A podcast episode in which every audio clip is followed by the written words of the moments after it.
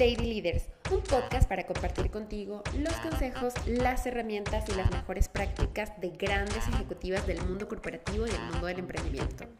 Conversaciones sencillas y transparentes que no solo te ayudarán a reflexionar y te inspirarán, sino que además te darán todas las herramientas para creer en ti y en tu potencial.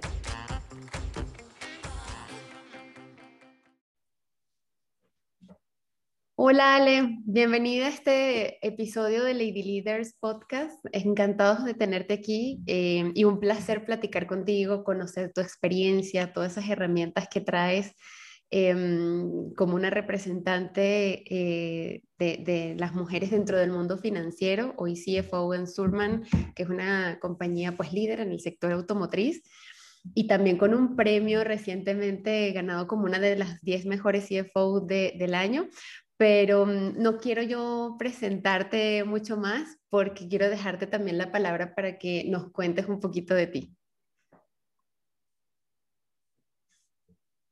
Paola, encantada de estar aquí contigo, de platicar. Es un honor que me hayas invitado y por supuesto que tengo muchas ganas de platicarte y de platicarles a tu audiencia. Pues soy Ale Enríquez, soy contador público, egresé del TEC de Monterrey, con mención honorífica. Lo digo porque con, a mucha honra, porque luego dicen que los que les va bien en la escuela no les va bien en lo profesional, no es cierto, no necesariamente. Este, soy mamá de dos chicos de 21 y de 14 años, estoy felizmente casada y en Grupo Surman tengo seis años y medio trabajando pero de experiencia, pues muchos. Empecé a trabajar a los 17, 18 más o menos, y hoy tengo 50. Tengo ya muchos años trabajando. Y, y pues soy mamá y ya saben, ¿no? Soy todóloga. Y todóloga, exacto. Súper. Oye, cuéntanos un poquito, em, entraste a, a, estudiar contaduría, pero ¿qué, qué te ¿Qué te hizo decidir por el mundo de las finanzas o por qué el mundo de las finanzas? Pues el que me hizo decidir fue mi papá ahora, porque como yo ya me había dado cuenta que era muy buena para el rollo y todo se me quedaba nada más con una leída porque tengo una capacidad de retención como superior al promedio, yo nomás leía y ya no tenía que estudiar. Entonces, pues con la inmadurez de aquellos años yo decía algo fácil para no estudiar y quiero ser abogada donde todo voy a leer. Y mi papá me dijo que no, porque en el TEC, o sea, yo tenía que estudiar en el TEC a fuerza. Y en el TEC Campus Laguna no había abogado, entonces yo me tenía que ir a Monterrey y mi papá no me dejó irme a Monterrey. Y aparte me dijo, eh, te quedas. Bueno, y me, me da risa y me da pena platicar, pero mi papá me decía, de esta casa te vas a a ir nada más este, cuando te cases. Y no me dejó irme a estudiar, puedes creer. Entonces dije, bueno, estudio LAE, que es puro rollo. Yo decía, está bien fácil estudiar administración, también nomás leo una leída y ya termino. Y mi papá me dijo, no, vas a estudiar contador, porque un contador puede hacerlo de un LAE y un LAE no puede hacerlo de un contador. Pero además, Paula, mi papá, como se usaba antes, mi papá muy conservador, me decía, es una carrera en la que vas a poder trabajar desde tu casa cuando enviudes, porque él, él sí nos estaba dando carrera, mi hermana y a mí, pero nos decía, se van a casar y se van a quedar en su casa. O sea, él era de la idea de atiende a tu familia y nada más. Y mírame, ¿cuál familia? Digo, sí, obvio, sí la atiendo, pero nunca me quedé en la casa, obviamente. Entonces estudié contador, pero se lo agradezco tanto porque sí me gusta mucho la administración, pero pues al ser contador he podido complementar, siempre estoy estudiando, entonces también haz de cuenta que estudio mucho de administración, también de, de abogado, todo lo que tengo que saber por, por, mi profesión y por los puestos que he ocupado. M aquí porque mi papá lo decidió, pero finalmente pues seguí en esto porque lo amé ahora. No, no sabes cuánto me apasiona y me fascina mi profesión y lo que hago. Ok. Y mm, Oye, ¿qué, cruzaba por tu cabeza justamente cuando tu papá era de la idea conservadora? Pero también, ¿qué cosas, no? Que a pesar de tener esa idea conservadora, también tenía como la, no, o, los, las empujaba a ustedes como hijas a que estudiaran, a que se prepararan, a que tuvieran su profesión, independientemente de... ¿Y mm, qué pensabas tú cuando, cuando él tenía esa idea conservadora de que te, te casas y te quedas en casa? Fíjate que no me afectaba porque pues desde que yo estaba estudiando no era mi meta casarme. Mi meta era, quiero eh, titularme, quiero trabajar, quiero viajar y después casarme. Entonces, pues que mi papá dijera, no vas a trabajar mientras estés casada, no me afectaba porque no estaba en mis planes casarme pronto. Yo me gradué muy chiquita, de 21 años, un año menos o año y medio el, el promedio de mis compañeros. Entonces, yo decía, pues me quedan 9, 10 años para, para casarme. Y no era algo que me, que me preocupara. Y, y aún así, cuando pues ya fui, finalmente sí lo, o sea, sí lo logré, me titulé, trabajé, viajé y hasta después me casé.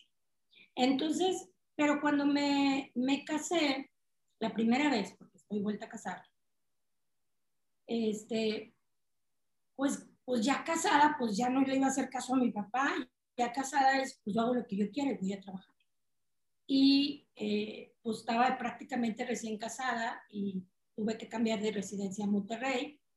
En Monterrey entré a trabajar en una consultoría que es la que me llevó a, a viajar a Centro y Sudamérica. Por eso es que conocí Caracas, como te contaba. Entonces, pues siempre trabajé. Claro. ¿Y cuál dirías tú que, además de estudiar contabilidad, que, que no estaba en tu mente y tú decías, bueno, contaduría no, porque pues esto es lo que yo quiero, pero hoy agradeces que se dio ese empujón para que tú estudiaras contaduría, eh, ¿cuáles dirían que fueron esos tres momentos claves que marcaron tu, tu vida, tanto profesional como personal, y cómo lograste hacer un balance entre las dos? Pues el, el momento, el primer momento que, que, clave que hoy me tiene aquí, obviamente, es cuando mi papá me dijo, vas a estudiar contador y que yo decidí seguir ahí.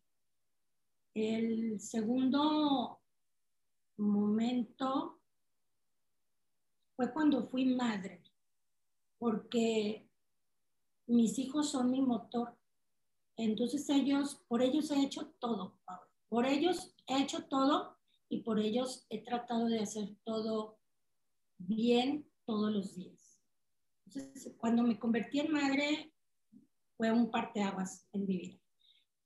Y otro momento que fue decisivo fue cuando mi proyecto de vida en Monterrey no prosperó y decido regresar a Torreón para tener un poco más de tiempo con, con mis hijos. En Monterrey yo tenía un puesto de contralor que limitaba mucho las horas de convivencia con mis hijos y los dos estaban muy chiquitos. El, bueno, el más chiquito tenía meses.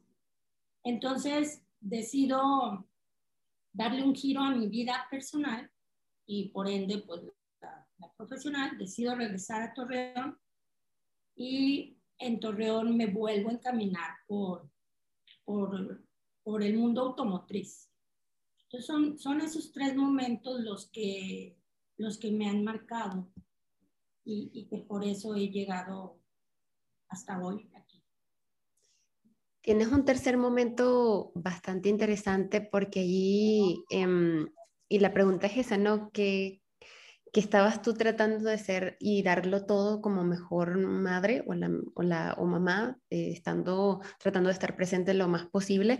Y también tenías eh, a la par un, un, puesto que demandaba muchísimo de ti, Em, como profesional. Eh, yo creo que hoy las mujeres se enfrentan muchísimo a eso y piensan, ¿no? Que a veces o, soy una mamá excepcional y no puedo lograr mi, mi, carrera profesional o la tengo que acortar o, lo, o puedo ser una excelente profesional y, y, pareciera que fue una mamá que estuvo ausente. Puede pasar, o sea, pasan las dos cosas o se ve así como las dos cosas.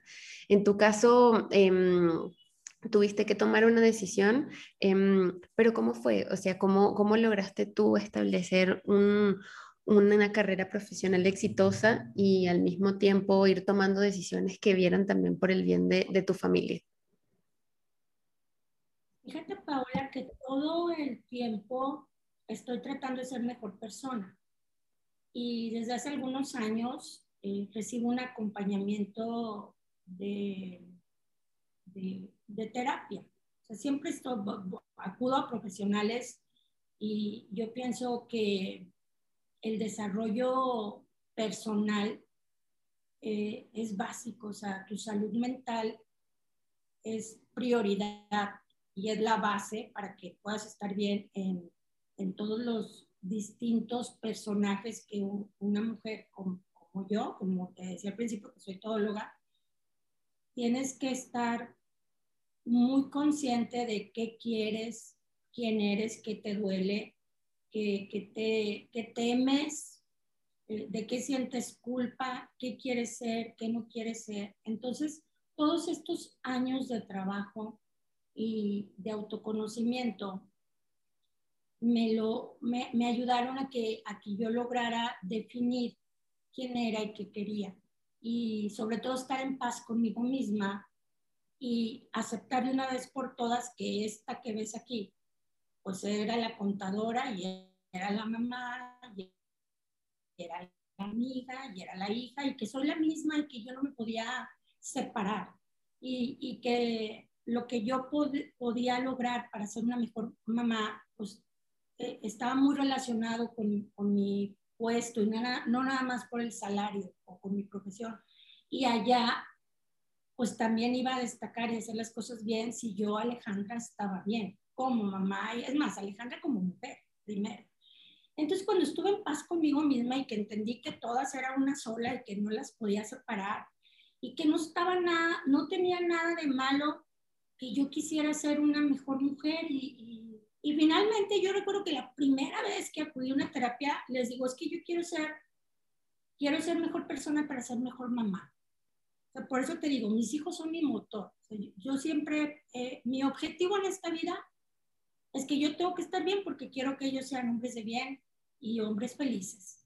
Entonces, pues tomando decisiones pequeñitas todos los días sin esforzarme, eh, que no me costara tanto, cuando de repente me entraba el sentimiento de culpa de no estoy con mis hijos y, decía, bueno, pero finalmente ellos están viendo una mujer satisfecha, eh, plena y, y, además el ejemplo que les doy, Paula, porque creo que si todos los días me ven que voy a trabajar súper feliz y que amo lo que hago y que contribuyo con una organización y con la comunidad, pues es un ejemplo también para ellos. Yo supongo que se van a casar eh, con, con, mujeres que van a, a, querer también trabajar. Entonces ellos también les sirve de ejemplo de, que tienen que respetarlas y que tienen que darles la libertad de, de, hacer lo que sea y, que todos, hombres y mujeres, tenemos el mismo derecho de pues, hacer lo que nos gusta, de ser personas plenas y felices. Totalmente. Que, y, y, hablando de ejemplo, justamente mm, cuando ganaste este premio, ¿qué, qué, qué, salió de ellos o, o, qué viste justamente cuando, cuando te reconocieron como una de las 10 mejores CFOs de México? Fíjate que por la pandemia, el, el IMEF me dijo que nada más podía ir acompañada de una persona. Y pues obviamente mi marido me quería acompañar y mis hijos también.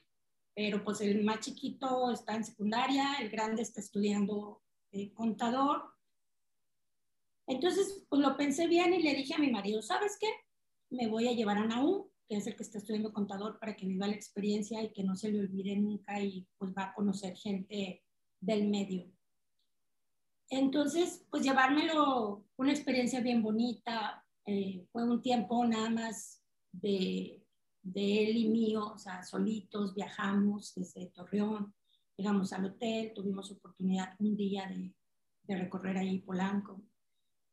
Y luego ya se vino el evento de la noche y mi hijo estaba feliz, aparte yo le estuve presentando pues, a, todas las personas que estaban ahí, de gente del IMEP, este, los otros CFO, y pues mi hijo se sentía me decía ya de regreso que se sentía muy contento y muy orgulloso de mí.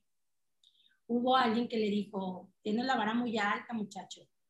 Eh, y en el avión de regreso yo le decía a mi hijo que, que no necesariamente tenía que ser como yo ni lograr lo que yo había logrado, que él tenía sus propias alas y sus propios objetivos y que él, él podía llegar tan alto como él quisiera, donde él quisiera, pero que, que me gustaba mucho que, que viera ese reconocimiento porque el esfuerzo diario tiene su reconocimiento, el hacer las cosas bien. Y en cuanto al chiquito, bueno, pues, ¿qué te puedo decir? Es un adolescente de 14 años y nada más, cuando entendió el premio, se me queda viendo y me dice, o sea que estás potente. Y esa fue toda su... potente, mamá, como que no había entendido lo que significaba el premio. Y a partir de ahí me, esa super bella, estás potente. Y pues bueno, muy contenta de, de, recibir el premio. En su lenguaje significa, significa ¿no? Este, un, un, un, concepto bastante grande de lo que puede ser potente para un adolescente. Sí, pues sí. Oye.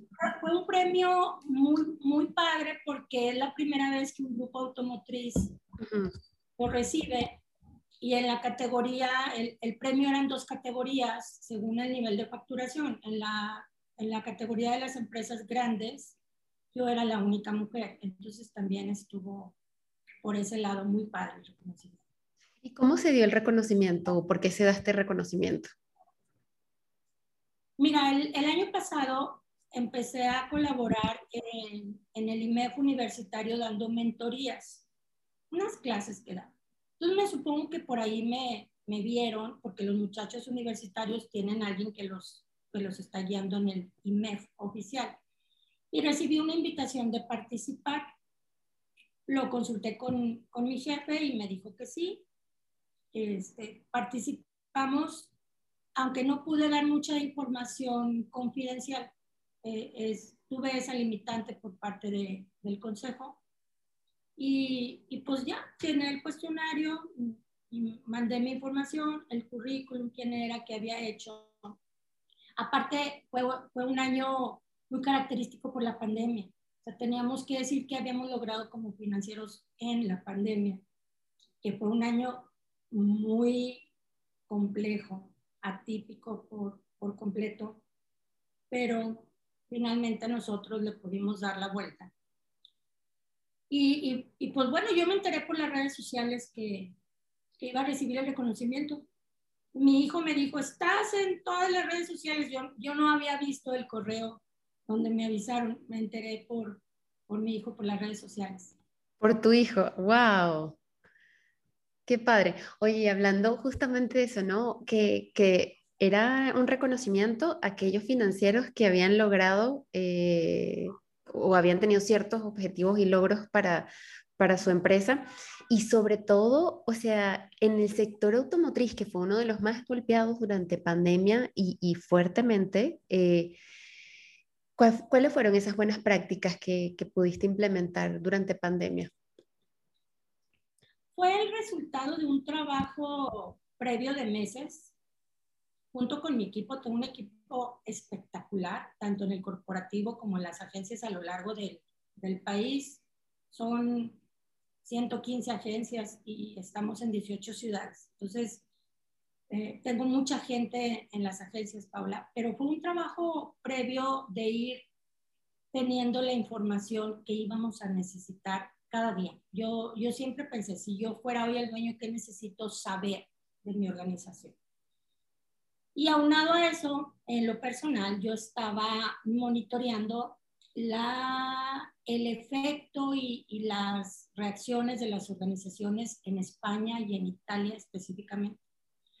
Entonces, cuando el TEC de Monterrey lanza el comunicado de que las clases iban a ser en línea, y pues obvio yo lo recibí, ahí estudian mis hijos, dije, si el TEC ya está tomando esta medida, ahí viene, entonces ese mismo día yo convoqué a los directores y, y pues les dije que teníamos que, que, prepararnos como si ya estuviera la pandemia ya realmente aquí en México. Entonces te puedo decir que nos anticipamos semanas respecto a empresas de giros similares y nos anticipamos a la caída del 70% de las ventas que llegamos a tener.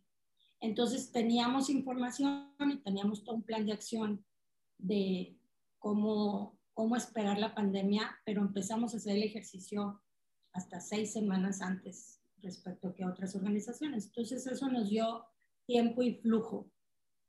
Y, y luego, bueno, el equipo comercial hizo un trabajo extraordinario con ventas digitales. obviamente la rentabilidad yo, yo la, la calculo y las demuestro, pero el, el, departamento de ventas es un trabajo fenomenal también. Y pues obviamente cuidando hasta el último centavo. Como buen CFO, exactamente. muy bien, muy bien. Vale. Em, Ale, ¿cuáles han sido en tu, en tu desarrollo y tanto para tu vida personal como profesional los mejores consejos que te han dado? Pueden ser dos, tres, los que tú consideres. Considerando que, así como yo pienso, ya ves que te digo que esta soy todas, tengo dos consejos que, que me marcaron. Cuando fui eh, mamá, ya eh, mil consejos que te dan. Y hubo uno, pero fíjate, no recuerdo quién me lo dijo, pero hubo uno que me dijo, el, el mejor consejo que te voy a dar ahora que nazca tu bebé es que no, no hagas caso, o más bien, haz caso nada más de lo que a ti te nazca. Sigue tu intuición. Me dijo, Dios te hizo madre y no se equivocó. Entonces, el mejor consejo que te puedo dar es que tú sigas el que tú quieras atendiendo a tu vocecita interior. Y lo hice. Y eso aplica en todo, Pablo, no nada más para ser madre. Y en el lado laboral, cuando yo recién empezaba, un, un, jefe extraordinario que debe estar sentado ahorita entre las nubes en el cielo porque era un extraordinario ser humano, ya murió. Él un día me dijo, Alejandra, nunca olvidé que sus subalternos son personas antes que empleados. Jamás olvidé eso. Y nunca lo olvidé, jamás. Entonces me queda muy claro que en mi equipo de trabajo tengo excelentes financieros, contadores, administradores, economistas, pero primero los veo a la cara como personas con un corazón que nunca está desocupado y, y ambos consejos me han servido, te puedo decir que todos los días de mi vida. Esos dos consejos son básicos. y, y, ahora que lo mencionas otra vez, la parte del equipo, estás muy orgullosa de tu equipo, hablas que tienes un excelente equipo eh, y bueno, y tú como líder, eh, ¿Cómo, cre o sea, ¿Cómo creas ese equipo de alto desempeño, ese equipo que dé los rendimientos, ese equipo que te acompaña en los resultados? ¿Qué tipo de liderazgo tienes o aplicas eh, para tener un equipo como el que tienes hoy y estás orgullosa? Tengo la habilidad de detectar el potencial en la, en la gente. Y además tengo ese gusto de, de enseñar y compartir. Entonces, y fíjate que en, mis equipos hay muchas mujeres, porque a diferencia de muchas personas, hombres y mujeres incluso, que, que dicen, no, yo no quiero contratar a una que, que recién tuvo su bebé porque, no, ya sabes, va a faltar, o está amamantando, o, o simplemente ya, ya tiene, eh, tiene hijos, se distrae. No, a mí no me importa, es más, yo por mí, si embarazada no me importa. Me queda claro que que los hijos son un motor y un gran compromiso. Entonces, yo no veo que las mujeres si tienen hijos o bebés sean un obstáculo, al contrario, es como que te, te da una fuerza para seguir. Y pues soy aparte una jefa muy lady, o sea, no, no, me gusta estar encima de ellos. Les digo, necesitamos hacer esto por esto. les, les explico el por qué y, y, tengo una frase que siempre les digo, a ver, ayúdenme a pensar. Entonces, pues eso es trabajar en equipo. Y, y, soy también muy de, ¿tú qué opinas? Bueno, en ciertas cosas, pero obviamente hay cosas que no puedes darles a escoger. Pero me gusta escucharlos, me gusta compartir lo, lo, lo que yo sé, mi experiencia, pues les llevo años a, a, mis subalternos, a mis gerentes, bueno, unos que otros no, pero a las más chavitas me gusta explicarles compartirles todo lo que tuve que pasar. Y, sí soy muy, muy exigente. me, me echan mucha carrilla porque dicen que revisan tres veces los correos de los informes porque no soporto las faltas de ortografía, por ejemplo. Yo digo, pues si vas a hacer algo, hazlo bien. Y de preferencia hazlo bien a la primera. O también me gusta mucho decirles, si no entendiste, pregunta. La pregunta más tonta es la que no haces. Pregunta y pregunta y pregunta. Así como a, a, mis hijos les digo, a los profesores, explótalos en el buen sentido de la palabra. Pues a, todo mi equipo les digo, pregunten a sus, a sus jefes directos, pregúntenos a nosotros. Y, y todos, todos, todos siempre tenemos algo que aprender.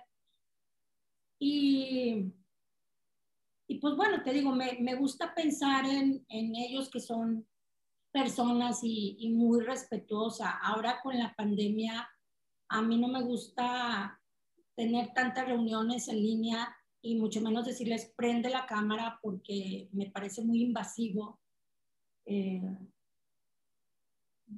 soy más bien de necesito esto y dame el resultado o les digo también, fíjense muy bien cómo me van a mandar el correo porque tal cual yo lo reenvío al consejo. O sea, siempre, siempre me gusta reconocer el trabajo que hacen ellos. Y los motivo mucho a estudiar. Cuando veo, cuando tengo gente que, que se quedó con su carrera trunca, siempre estoy de termina, termina, termina, termina. O, o bueno, me han dicho, como yo siempre estoy estudiando, Paula me dice, ah, ya me dieron ganas de estudiar a mí también, y pues los aliento a que sigan estudiando. Pues ese es mi liderazgo, soy como, más bien como maestra, más que jefa, como maestra, creo. Una pedagoga, exacto. Ok, muy bien. Oye, ya hablaste un poquito de los dos mejores consejos. Ahora, eh, me, me gustaría saber cuáles han sido los dos peores consejos que te han dado y que tú decidiste no seguir? O sea, que tú consideras que esto no es un buen consejo para lo que mi voz interior, como decías, internamente quiere. Pues uno de los peores consejos que no nada más me dio una persona, muchos siempre me decían, cámbiate de trabajo porque vas a ganar más. En alguna ocasión lo hice, cambié de empleo únicamente por el salario. Y no fue una, una buena decisión. Y otro mal consejo, no, no, no recuerdo otro mal consejo. Es que sabes que aparte con los años, Paula, ya no soy muy de, de pedir consejos. Ni pido ni me los dan, fíjate, ya haciendo ya la reflexión, ni pido ni me los dan. Sí estudio mucho y yo lo medito mucho, pero así que me hayan dado consejos, o a lo mejor me los dieron y no me acuerdo, es que desde chica fui muy, como muy diferente, como muy, acá decimos en el norte, muy rejega. De hecho, había un, jefe también que me decía, es la única contadora que conozco que no parece contadora. Como que siempre me he salido del perfil. Entonces, como que más bien me gusta hacer lo que me da mi gana, Muy bien, muy bien. Súper. Oye, y un poquito también para, para entender, mm, hoy hablamos muchísimo de muchos bias, no solo a nivel de género, sino incluso a nivel de preferencias religiosas, a nivel, de, eh, a nivel étnico. Em, hoy, hoy, yo creo que más que hoy, mm, pase más que antes, yo creo que hoy es más visible, yo creo que un poco por las redes sociales, un poco porque todo ya está, eh, con un clic puedes saber lo que pasa en todos lados, ¿no? Entonces hoy se habla más de eso.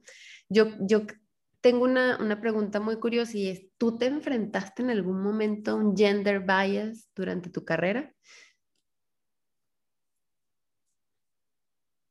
Pues de chica, seguramente, pero como yo iba derecho, derechito, ni me muevo ni me quito, pues a lo mejor no me di cuenta. Ya más grande, ocupando ya puestos directivos, no de la gente realmente importante. Es decir, en las últimas organizaciones en las que he trabajado, eh, son empresas, Surman, este, pues es la primera vez que le dan la dirección de administración y finanzas a una mujer. Pero antes de eso, pues tuvo un director y antes de eso un familiar. Entonces, digamos que eh, no es porque tuvieron que pasar muchos años para una mujer. No, eh, eh, en, en, Surman se reconoce el talento independientemente si eres hombre o mujer. Entonces, ahí no he tenido problemas. Y te digo, con la gente que importa, que son este, pues los dueños o los señores del consejo, sí me he topado con comentarios en el mismo nivel directivo o, o, en otros niveles gerenciales donde en alguna ocasión un gerente dijo, esta vieja, ¿qué va a saber de carros? Por ejemplo. Y pues lo ignoro. Digo, es la primera vez que lo estoy contando, porque me lo estás preguntando. Pues, obviamente al señor lo ignoré porque pues sé de coches y sé de números y sé del negocio, lo domino, es más, no, no nada más lo, lo domino. O un comentario muy desafortunado de una mujer también que me dijo que, que había tenido yo que hacer para llegar a ser directora. Tristemente, sí. Este, pues trabajar, mi chula. Exacto. Trabajar. Cuando cuando yo después este, platicaba eso con la psicóloga, me decía que pues eran comentarios completamente proyectivos, ¿verdad? Pero a lo mejor ha habido algo, el otro día también un director dijo, ay, es que las mujeres tienen picos. Me supongo que se refería a cambios hormonales o... Cambios, eh, son emocionales. Sí, así dijo, las mujeres tienen picos.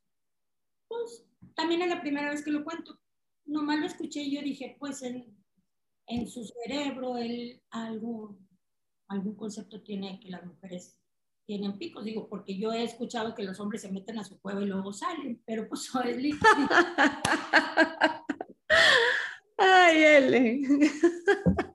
Ah, pues, este, las mujeres tienen picos, ah, pues, ya ves que los hombres son de Venus y las mujeres de Marte al revés, no sé tanto libro que hay de eso. Yo estoy convencida que las personas, independientemente del género, tienen sus picos de, de super creatividad y luego a lo mejor otros no, pero, pero luego a lo mejor yo un día ando acá con todo en la oficina y, y, luego, y, y, a lo mejor otro día ando, pero acá con todo como mamá. A mí me queda claro que las personas somos integrales. Y si el mar tiene su marea, que sube y baja, pues las personas también, la luna tiene sus fases. Yo, yo creo que las personas también. Entonces, bueno, pero volviendo al tema, que este director dijo, las mujeres tienen picos, yo, sí, pero mi excelencia es constante, mi chulo. Exacto, como cualquier persona. Voy para arriba, sí. Entonces, te digo, desde chiquita soy como con permisito, ahí voy. Entonces, pues si lo han dicho, pensado, pues ni cuenta me he dado. Yo, yo sigo trabajando. Nunca, Paula, nunca he tenido un trabajo, eso sí te lo puedo decir, que yo haya ido a la entrevista o que esté ya trabajando y que diga, ay, pero soy mujer.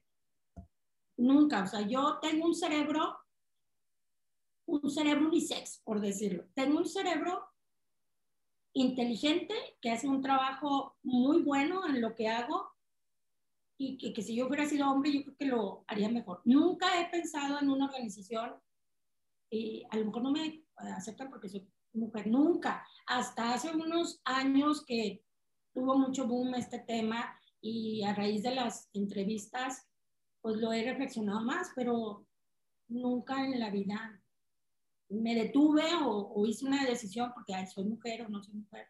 No. Y pues yo les digo, les hagan lo que quieran. lo que les dé su gana, exactamente. Ok, súper. Em, Ale, ¿qué te gustaría eh, que recordasen sobre ti en el momento en que ya este, no, no te encuentres acá? Que fui una mujer que trascendió eso es lo, que quisiera, lo que quisiera hacer y lo que quisiera que recordaran mis hijos y las personas que me hayan querido. que, que trascendí, porque ya, ya lo he hecho, pero no quiero dejar de trascender en lo personal y en, en cualquier, en cualquier,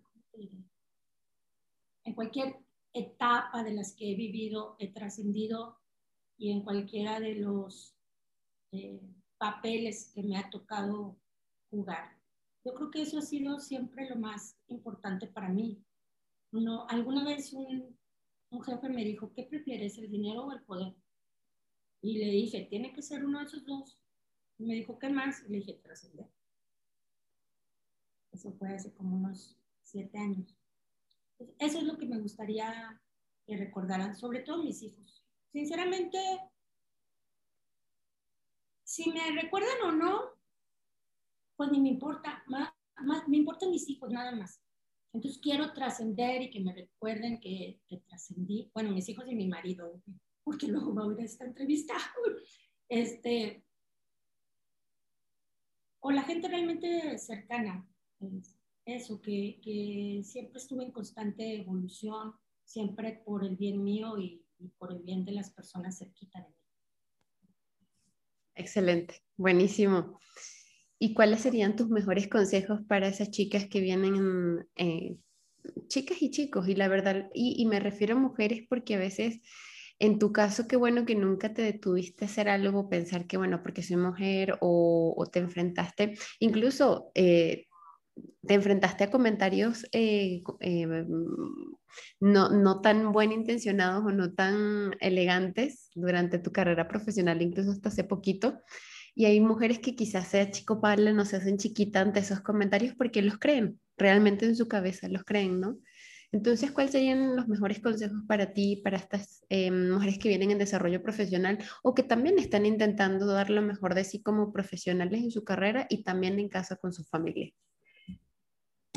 Yo les, les diría que estudiaran, que leyeran y se documentaran sobre todos estos temas hoy tan, tan de moda y que hay literatura muy buena para que se den cuenta que no son las únicas y que, que, a todas nos ha pasado y que nos sigue pasando y que no están solas. Hay muchos términos, el techo de cristal, el techo de cemento, escaleras rotas, el piso pegajoso, y todos tienen que ver con, con, que, no, con que impiden el, que una mujer siga avanzando en lo profesional. Entonces, si ellas se documentan, verán que, que sí se puede, o sea, que, que ya pasamos por todo eso. Hace muchos años yo creía que eh, la libertad financiera era así como lo máximo, pero no es la libertad de elegir. Y esa libertad de elegir la logramos únicamente con el conocimiento. Entonces, otro consejo que les daría es que nunca dejen de estudiar, que nunca dejen de, de aprender. Y no hablo nada más de lo técnico, ¿eh? De, de, sus carreras, de, de todo a mí me gusta mucho leer de desarrollo humano, de psicología y logras entenderte tú y, entender a las personas que te rodean. Y luego, después de, de estudiar, yo les recomendaría que si no saben qué hacer con sus vidas, pues que hagan una lista de lo que no quieren con sus vidas. A mí me funcionó.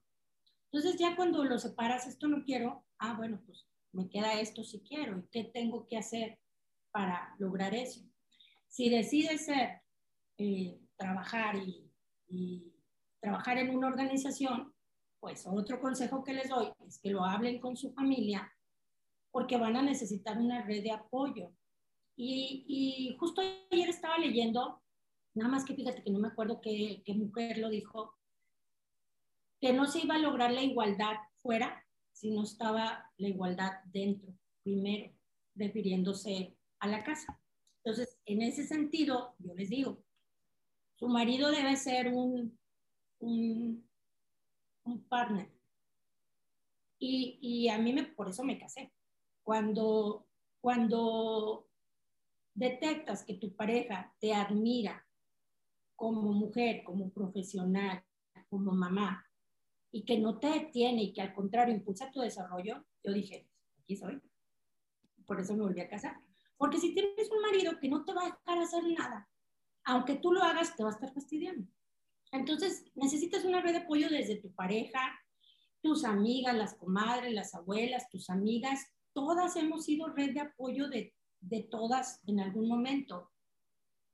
Y quitarse ese chip que nos pusieron en la cabeza desde las cuevas, de que la mujer es los niños y la comida y la casa. ¿Quién dijo? Dime, Paula, ¿dónde está escrito que la mujer es la que se tiene que encargar de la logística, de la comida, del mantenimiento, de la limpieza, hasta de la salud de los demás? En ningún lado. Entonces, somos aquí un mini equipito, cada quien responsable de su personita, de su salud, de, y, y todos colaboramos porque todos tenemos derecho a florecer allá afuera. Y, y, otro consejo que les daría es, eh, se tienen que autoconocer para que sepan cuáles son sus competencias y, o cuáles tienen que desarrollar, porque a lo mejor eh, si, si yo, te digo, yo quiero ser la directora de una escuela de piano, para empezar tengo que saber tocar piano, ¿no? Entonces, y, y aparte el autoconocimiento muy, muy personal, que es el más básico, o sea, ¿qué me lastima? ¿Qué, qué, me, qué me da miedo para que logres vencerlo? Entonces, cuando ya sabes qué quieres, quién eres, qué, qué, qué capacidades, qué herramientas tienes, vete a un lugar donde todo eso destaque, donde brille, donde lo que tú aportes sea distinto a los demás. Y, y, pero, pero creo que el consejo más importante sería que, que tienes que hacer todos los días lo que te gusta, lo que te apasiona, lo, lo que te permite ser auténtica, lo, lo, que te permite ser mejor persona. O sea, es, es, que yo insisto que, por ejemplo, yo no, no, si soy la CFO y soy muy buena contadora, pero, pero soy, soy buena persona. O sea, yo, yo me quiero, ¿sabes cómo, Paula? O sea, yo, Alejandra, me quiero, me acepto, es más, me admiro. Más yo digo, ah, qué bárbara todo lo que es lograr. Y está bien decirlo. Y, y está bien decir a veces, estoy Definitivamente. o, me tocó, es más, la empresa en la que me fui por dinero, la jefa era una señora misógina. A mí no me había tocado. Y ella decía que pues, las mujeres no deberían ocupar puestos ni de gerencia media. Entonces yo dije, no, pues yo, ¿qué, qué estoy haciendo? No, pues y ella, y ella qué hacía ahí también, ¿cómo? ella era la dueña y tuvo que agarrar el negocio porque enviudó. Pero a, lo que voy es, si estás en un lugar donde no te aceptan o donde ves que no vas a crecer, pues también muévete de ahí. Entonces, pues son, se dice fácil, pero estos cinco consejitos que te di, que, que lean, que la red de negocios, que el marido, que estudien, el autoconocimiento, que se muevan, sino que busquen dónde florecer, se dice fácil, pero a mí me ha costado años. Pero bueno, aprovechen. A mí nadie me los dijo. Yo, yo, cuando yo empecé no había esto. Yo, a mí me hubiera encantado que estuviera Paola con su podcast, su Spotify, aunque antes eran los celulares así que o alguien que, que me ayudara, este, que, que me dijera, vas bien, no eres la única, sientes bien horrible, sientes que se te parte el corazón porque dejaste al niño en la guardería y te vas a ir a trabajar, o estás trabajando y estás amamantando y duele horrible y dices, ya quiero salir porque me duele horrible y estoy trabajando y no le di comer al niño y aparte me duele y no estoy pensando. A todas nos pasa y no pasa nada. Somos mujeres tan capaces como cualquier persona de este planeta y, tenemos derecho a ser felices, ya a hacer lo que queramos, ya tener una sonrisota. Y pues esos son los consejos que les daría. Excelente. La verdad es que me... Aprovechando tu, tu audiencia, la que quiera platicar conmigo, que se sienta en la confianza de, de, contactarme, Paula, yo puedo escucharlas, yo les puedo platicar, yo les puedo aconsejar, porque yo estoy convencida que entre más mujeres estemos activas y actuando, el mundo va a cambiar. De mí te Estoy totalmente de acuerdo contigo, Ale. Y gracias por ponerte a disposición. Si luego nos quieres dejar tu correíto para que alguna, eh, después de esta conversación, le hizo mucho sentido varias cosas y, e incluso está buscando un tipo de mentoría, aprovechando que tú eres mentora en, el IMEF, eh, pueda contactar y pueda acercarse a ti. Gracias por, por esa disposición. Oye, me gustaría terminar con una frase, una frase que tú vas a completar, este, de acuerdo a lo que tú quieras. ¿Vale? Ay, ay, ay. Soy la mejor versión de mí cuando. Cuando.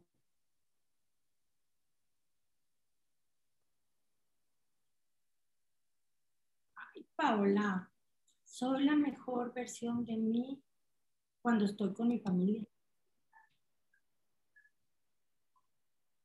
Excelente. Sí, no, no te puedo, es que dudé en decírtelo porque, ah, o sea, que si estás en la oficina no estoy mejor.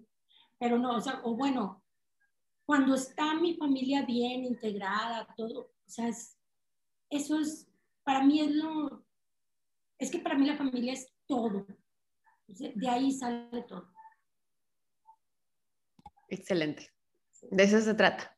De eso se trata. Ale, muchísimas gracias por este episodio. Creo que yo la audiencia y yo nos quedamos con mucha tarea de análisis, de profundizar más en estos conceptos que estuvimos platicando aquí, de, mm, internalizar eh, muchas cosas también en cuanto a tus consejos.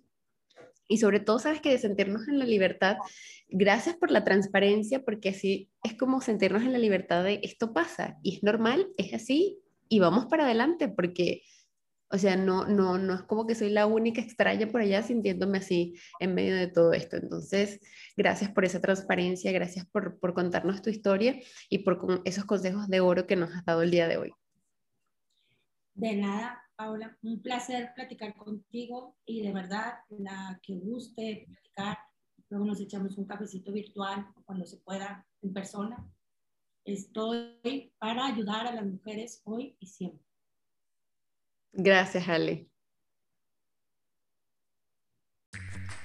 Hemos llegado al final de este episodio, tristemente lo sé, pero no se preocupen porque saben que sale cada semana. Si encontraste contenido de valor en esta conversación, justamente eh, no olvides dejarnos un comentario o incluso suscribirte a nuestro canal de YouTube. Pero lo más importante, no te olvides de compartirlo con aquel familiar, amigo o amiga que consideres le va a aportar muchísimo valor, pero sobre todo lo va a inspirar. Así que nos vemos en una próxima oportunidad. Chao, chao.